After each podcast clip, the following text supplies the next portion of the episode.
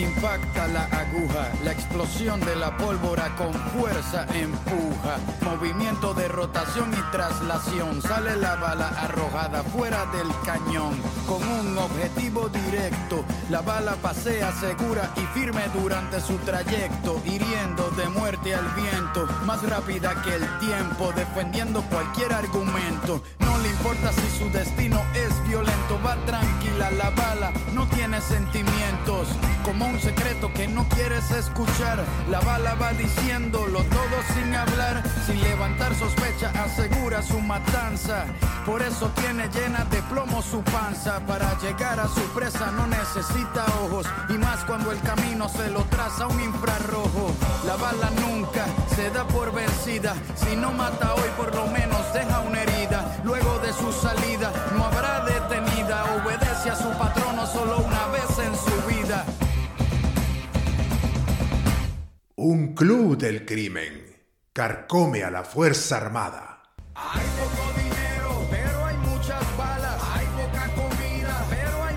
Investigación realizada por Fernando Romero. Revista Factum. Publicada en el sitio web revistafactum.com. Fecha 3 de diciembre de 2018. Se escucha.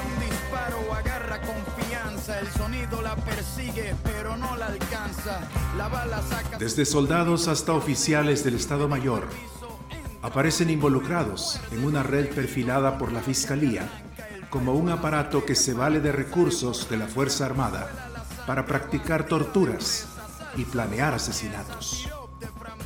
Los miembros de este grupo, incluidos un teniente coronel y dos coroneles, también dejan ver en conversaciones telefónicas vigiladas por la Fiscalía su relación o trato familiar con pandilleros, con policías, abogados y médicos corruptos, con el tráfico ilegal de armas de fuego, con operaciones armadas clandestinas en el interior del país y con el exterminio de pandilleros. Sería inaccesible el que alguien te mate si cada bala costara lo que cuesta un yate. Tendrías que ahorrar todo tu salario para ser un mercenario. Habría que ser millonario, pero no es así. Se mata por montones, las balas son igual de baratas que los condones. Hay poca educación, hay muchos cartuchos. Cuando se lee poco, se dispara mucho. Hay quienes asesinan y no dan la cara. El rico da la orden y el pobre la dispara. No se necesitan balas para probar un punto. Es lógico, no se puede hablar con un difunto. El diálogo destruye cualquier situación macabra. Antes de usar balas, disparo con palabras.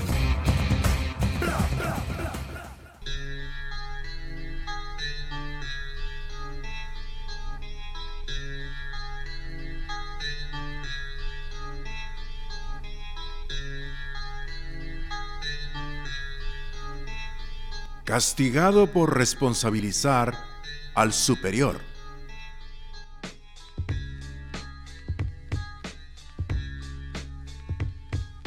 Dos semanas antes de que los espías de Chencho fueran detenidos, el coronel Federico Reyes Girón estaba descansando en su casa de la residencial Santa Fe, en Apaneca, con su esposa. La Santa Fe es una lotificación de casas de campo, cuyo acceso vehicular es un camino de tierra que inicia en la carretera asfaltada que de Apaneca conduce hacia Ataco. Desde la carretera se llega a pie a la residencial en menos de 10 minutos. Si se parte de la misma carretera, pero hacia el lado opuesto, se llega a la colonia San Jorge, esa donde los espías de Chencho encontraron a Víctor y a Diego.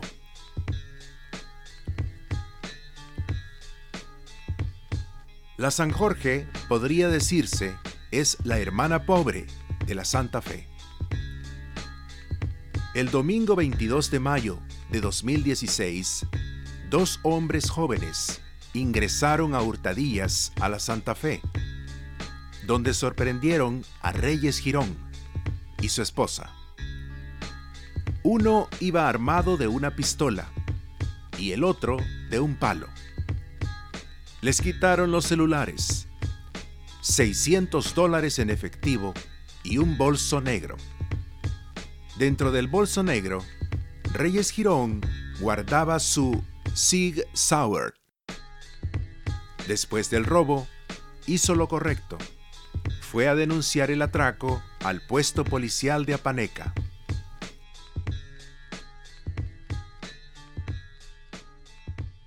El robo del bolso negro iba a propiciar que el sargento Escobar y sus siete soldados quedaran detenidos dos semanas después.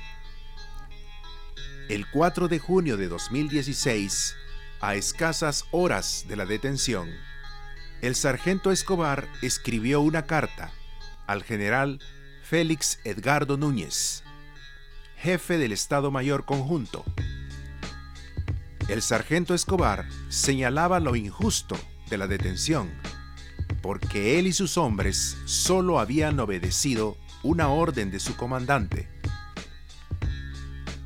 Desde ese momento hasta ahora, diciembre de 2018, aunque Chencho intentó sacudirse su responsabilidad, su rol en ese operativo y en toda la conspiración que siguió se le ha pegado al cuerpo, como si se tratara de un tatuaje. En la carta, el sargento explicó al general Núñez que él cumplió la orden verbal de Asensio Cermeño de aprehender a Víctor y Diego para obligarlos a que devolvieran la pistola robada. Escobar incluso le citó el artículo 9 de la Ordenanza del Ejército de El Salvador, vigente desde hace 84 años, para hacer ver que la misión no fue por su voluntad.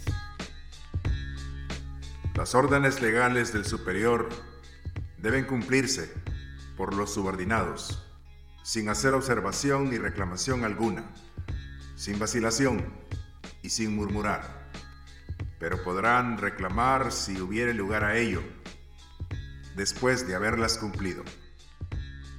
Le escribió. El sargento Escobar no tenía idea de las consecuencias que iba a sufrir por delatar a Chencho. Pocos días después, Escobar y los otros siete detenidos serían enviados al destacamento militar número 7 en Aguachapán, donde quedarían recluidos mientras se iniciaba el proceso judicial en su contra. El 3 de diciembre de 2016, con seis meses de encierro provisional cumplidos, Escobar envió una carta a la Procuraduría para la Defensa de los Derechos Humanos, PDDH en la que ya aparece como protagonista el jefe de la inteligencia militar. En su carta, Escobar reseñó represalias de Chencho y de la jefatura de inteligencia del Estado Mayor por señalar que el teniente coronel fue el autor intelectual de la misión.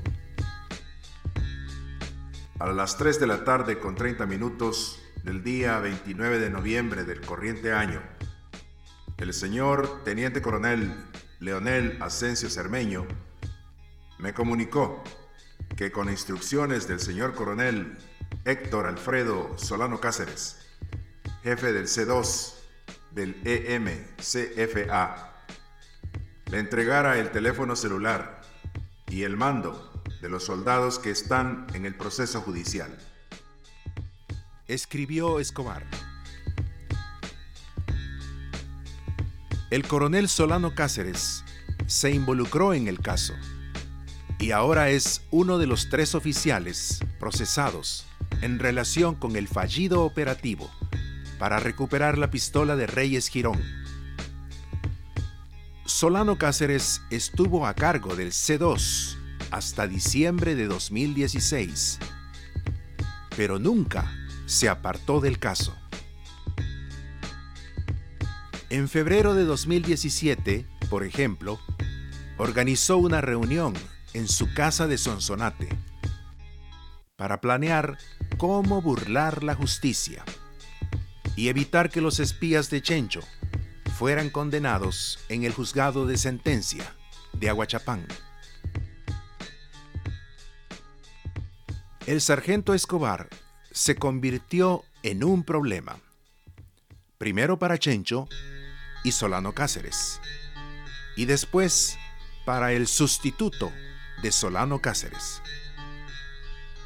El sargento temía más a la posibilidad de ir a la cárcel que a delatar a sus superiores, a quienes consideraba los únicos culpables de su situación legal.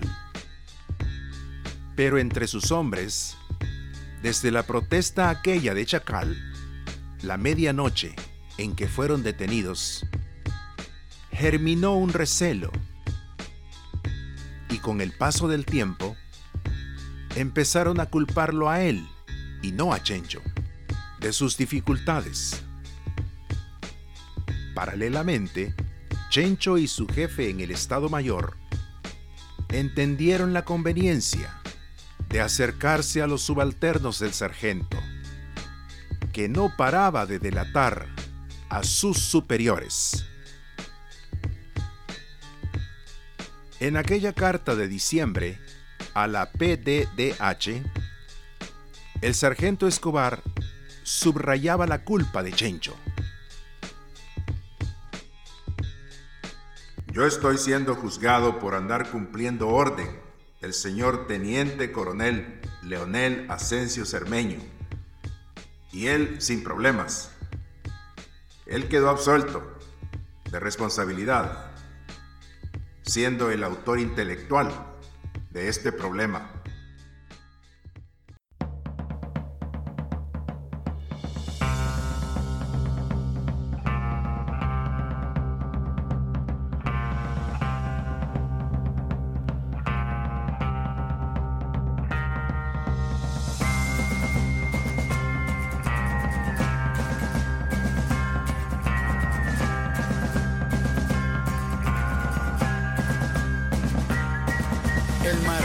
Impacta la aguja, la explosión de la pólvora con fuerza empuja, movimiento de rotación y traslación, sale la bala arrojada fuera del cañón, con un objetivo directo, la bala pasea segura y firme durante su trayecto, hiriendo de muerte al viento, más rápida que el tiempo, defendiendo cualquier argumento, no le importa si su destino es violento, va tranquila la bala, no tiene sentimientos, como un secreto que no quieres escuchar. La bala va diciéndolo todo sin hablar, sin levantar sospecha, asegura su matanza. Por eso tiene llena de plomo su panza. Para llegar a su presa no necesita ojos, y más cuando el camino se lo traza un infrarrojo. La bala nunca se da por vencida, si no mata hoy por lo menos deja una herida